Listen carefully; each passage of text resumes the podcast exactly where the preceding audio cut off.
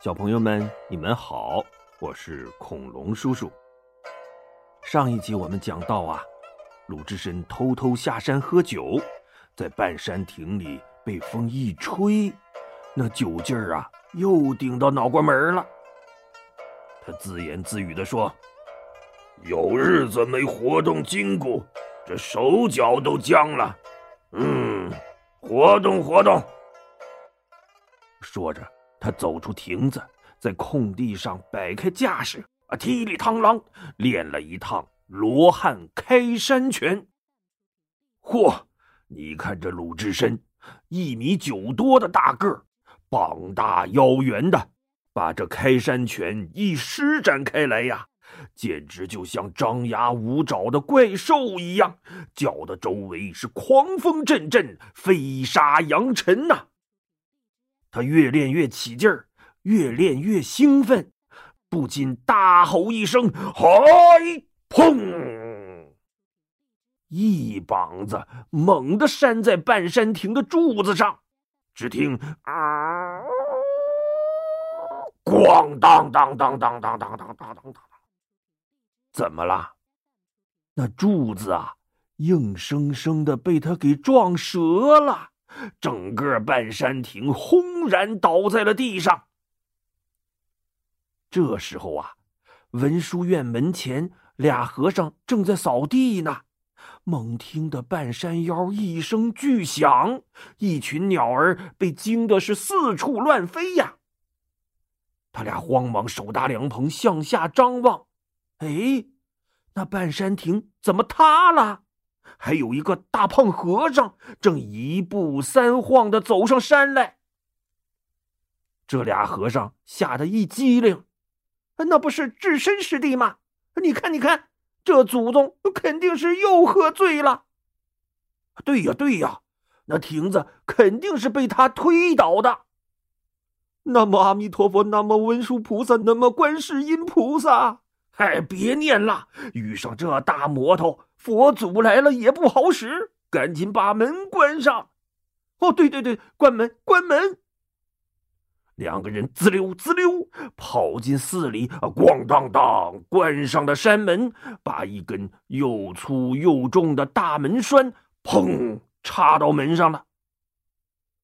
这时候啊，鲁智深晃晃悠悠的来到门前，提起大拳头，啊，咚咚咚。使劲的勒门，开门！洒家回来了，快开门呐！他锤一下，门里那俩和尚啊就哆嗦一下，生怕山门被他给砸碎了。鲁智深锤了一会儿，一扭头，看见门两边立着的金刚雕像了。哎，他不高兴了。一指左边的金刚，骂道：“你这个鸟大汉，不不替俺敲门，却却举着拳头吓唬洒家，看俺不打断你的腿！”说着，他跳上石座，推倒了栅栏，顺手抄起一根断木头，照着金刚的腿上就打呀，打的那金刚塑像上的泥儿啊！颜料啊，扑簌簌的脱落下来。门里的俩和尚扒着门缝一看，完了完了完了！这门口的金刚大神 被他打成独角怪了，赶紧去报告长老吧。他俩连滚带爬的跑回大殿里去了。这时啊，鲁智深一扭头，又看见右边的金刚了，他更不高兴了。抬手一指，还有你那鸟大汉，张张那么大嘴，笑笑话洒家是吧？看我怎么收拾你！他腾的一纵身，又跳到了右边的石台上，啊，梆梆梆，照着金刚腿上狠敲几下，然后朝他屁股上啊，咣，就是一脚啊！那金刚啊！咧着大嘴，笑呵呵的，轰隆隆，一头栽倒在地上，摔了个四分五裂。这把鲁智深乐的呀是哈哈大笑啊。再说智真长老听了那俩和尚的报告，一皱眉：“阿弥陀佛，都别去招惹他，你们该干嘛干嘛去吧。”旁边的管事儿和尚说：“长老，那半山亭和门神金刚。”就白白被他打坏了。长老不以为然的说：“东西打坏了，可以让他表哥赵员外赔偿；可人要是打坏了，找谁说理去啊？自古皇上都得躲着醉鬼，何况我这老和尚呢？都忘了。”上次你们被他打成啥模样了？正说着呢，就听鲁智深在山门外大喊：“你们这些秃驴，呃，再不放洒家进去，俺就俺就就在门外放把火，烧烧了你们这鸟寺院！”长老吓得一哆嗦，连忙吩咐守门的和尚。快去把大栓拽下来，放他进来吧！要是再不开门，他耍起酒疯来，真能把寺院烧了。两个和尚只好蹑手蹑脚的走到门前，拽开大栓，撒丫子就跑回屋里躲起来了。这时候啊，鲁智深听见里边有动静。他举起两个大巴掌，使劲一推，啊，咣当当当当当当，山门是轰然大开呀！可他用力过猛，一下子扑了个空，啊，噔噔噔噔噔噔，吧唧，摔了个嘴啃泥。他爬起来，摸了摸自己的大秃脑壳，愤愤的骂道：“是什么破门？明儿明儿个！”洒家非拆了你不可！长老扒着门缝，望见鲁智深跌跌撞撞的回禅堂去了。他提着的心呐，总算放回肚子里了。可他刚长出了一口气，忽听外边轰的一下，禅堂里的和尚们也不知怎么的，争先恐后的涌了出来。紧接着呀。鲁智深也攥着一个大鸡腿冲了出来，他揪住一个和尚，就把鸡腿往人家嘴里硬塞。呃，你吃啊，吃啊，呃，洒家没骗你吧？哎，好吃吧？这和尚啊，是不允许吃肉的。这下可把管事和尚气坏了，他也不问长老了。啊噔噔噔，从大殿后面跑出去，转眼纠集了一两百个打杂的伙计和和尚，拎着棍棒就冲了出来，想要好好的教训教训鲁智深。鲁智深看了看手里的鸡腿儿，嗯，用你打他们，那不太便宜他们了吗？你是我的，吭哧。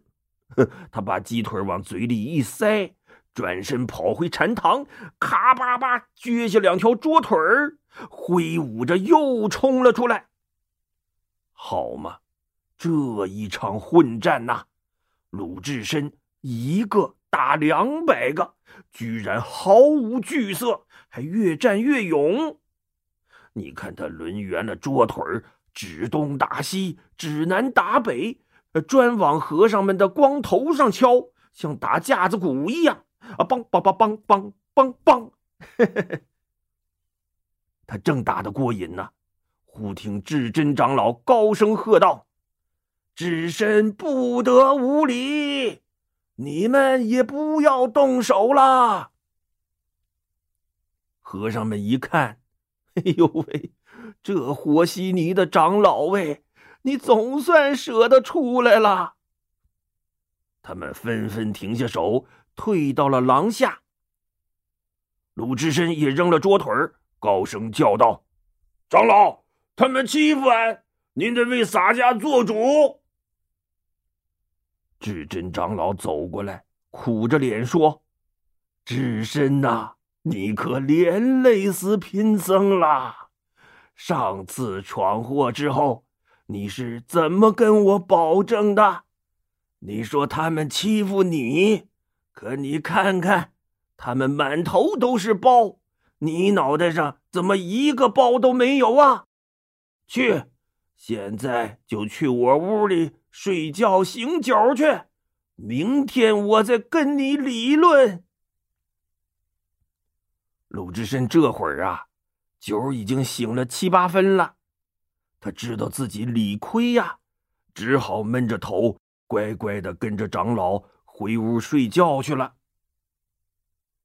第二天呐，长老把鲁智深叫到跟前说：“智深呐。”上一次你喝醉了酒，大闹禅堂，我全当你是误犯。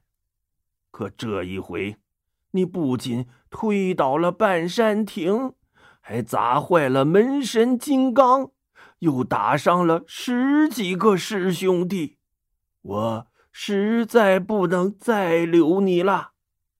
看在赵员外的面上。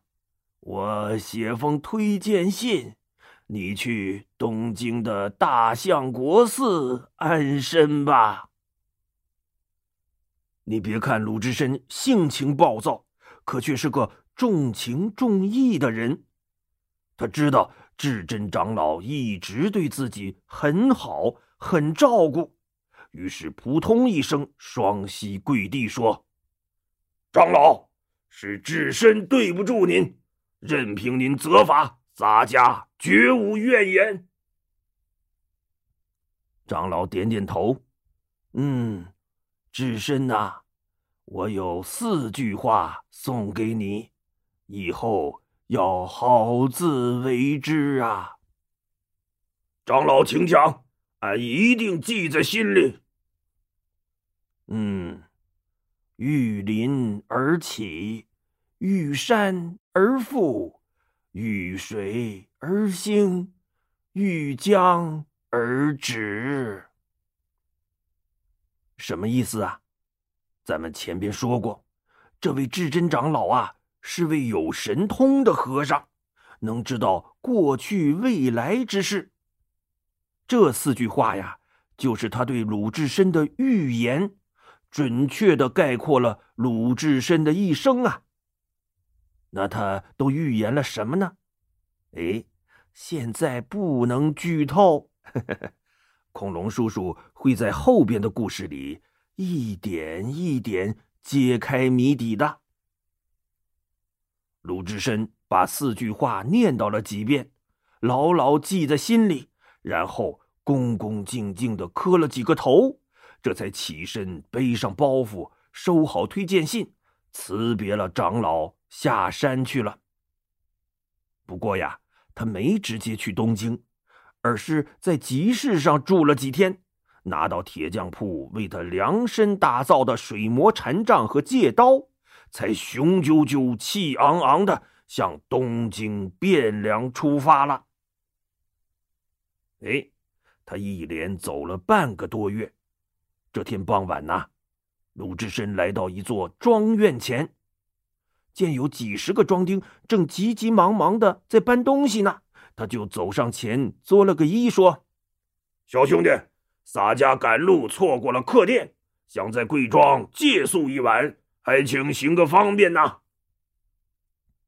庄丁摆摆手：“我们庄上今晚有事儿，你去别处借宿吧。”“呃，有个能睡觉的地儿就成啊，俺胡乱歇一晚就走。”庄丁不耐烦的说：“和尚，你就赶紧走吧，别在这里找死了。”鲁智深眼睛一瞪：“哎，这是什么话？俺只借宿一晚，怎么就找死了？”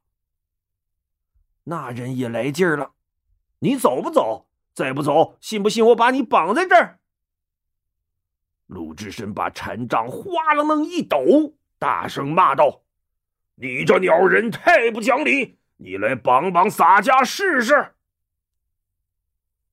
正在这时啊，庄里走出一位六十来岁的老人。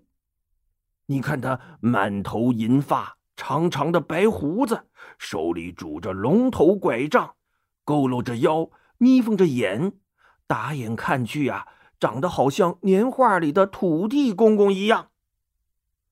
老人走到近前，挥手示意庄丁退下，然后客气的说：“下人多有得罪，还请师傅见谅啊。”不知师傅从哪儿来呀？洒家从五台山来，要往东京汴梁去。哦，原来是五台山的高僧啊！失敬失敬啊！呃，我这庄上住的地方倒是有，只是今晚遇上些麻烦事儿，呃，会比较闹腾。师傅如果不介意。就随我进来吧。鲁智深呐，最爱管闲事儿了，别人都巴不得躲着麻烦走，可他一听有麻烦，就特兴奋。于是啊，他瞪着大眼睛，好奇的问：“老人家，你遇到什么麻烦事了？能不能说来听听啊？”老庄主叹口气说：“唉。”师傅，您是出家人，这种闲事儿就不要管了。明早你赶紧离开就是了。鲁智深乐了，哈哈哈哈！俺鲁智深可不是那只会念经的和尚，出家人慈悲为怀，洒家最喜欢管闲事儿的。嗯。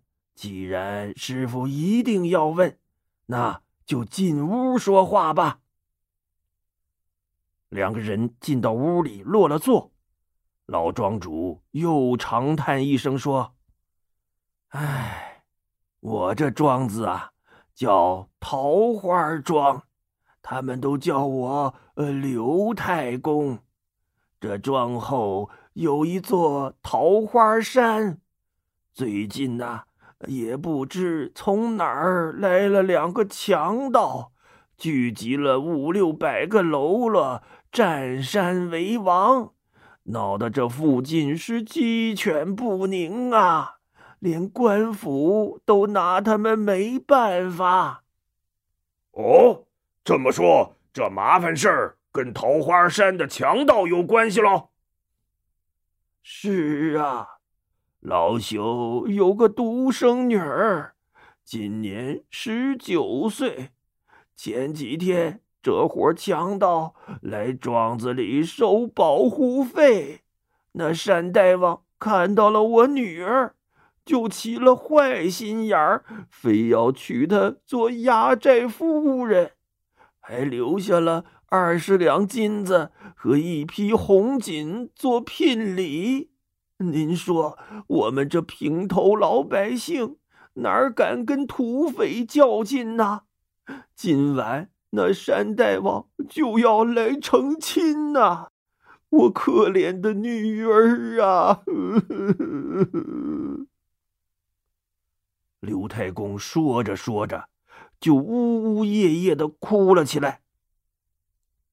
鲁智深挠了挠大光头。眼珠一转，说：“太公别哭，洒家有办法让那山大王回心转意，不娶你宝贝女儿。”小朋友们，你们猜鲁智深能有什么办法帮助刘太公啊？嗯，恐龙叔叔下一集再告诉你吧。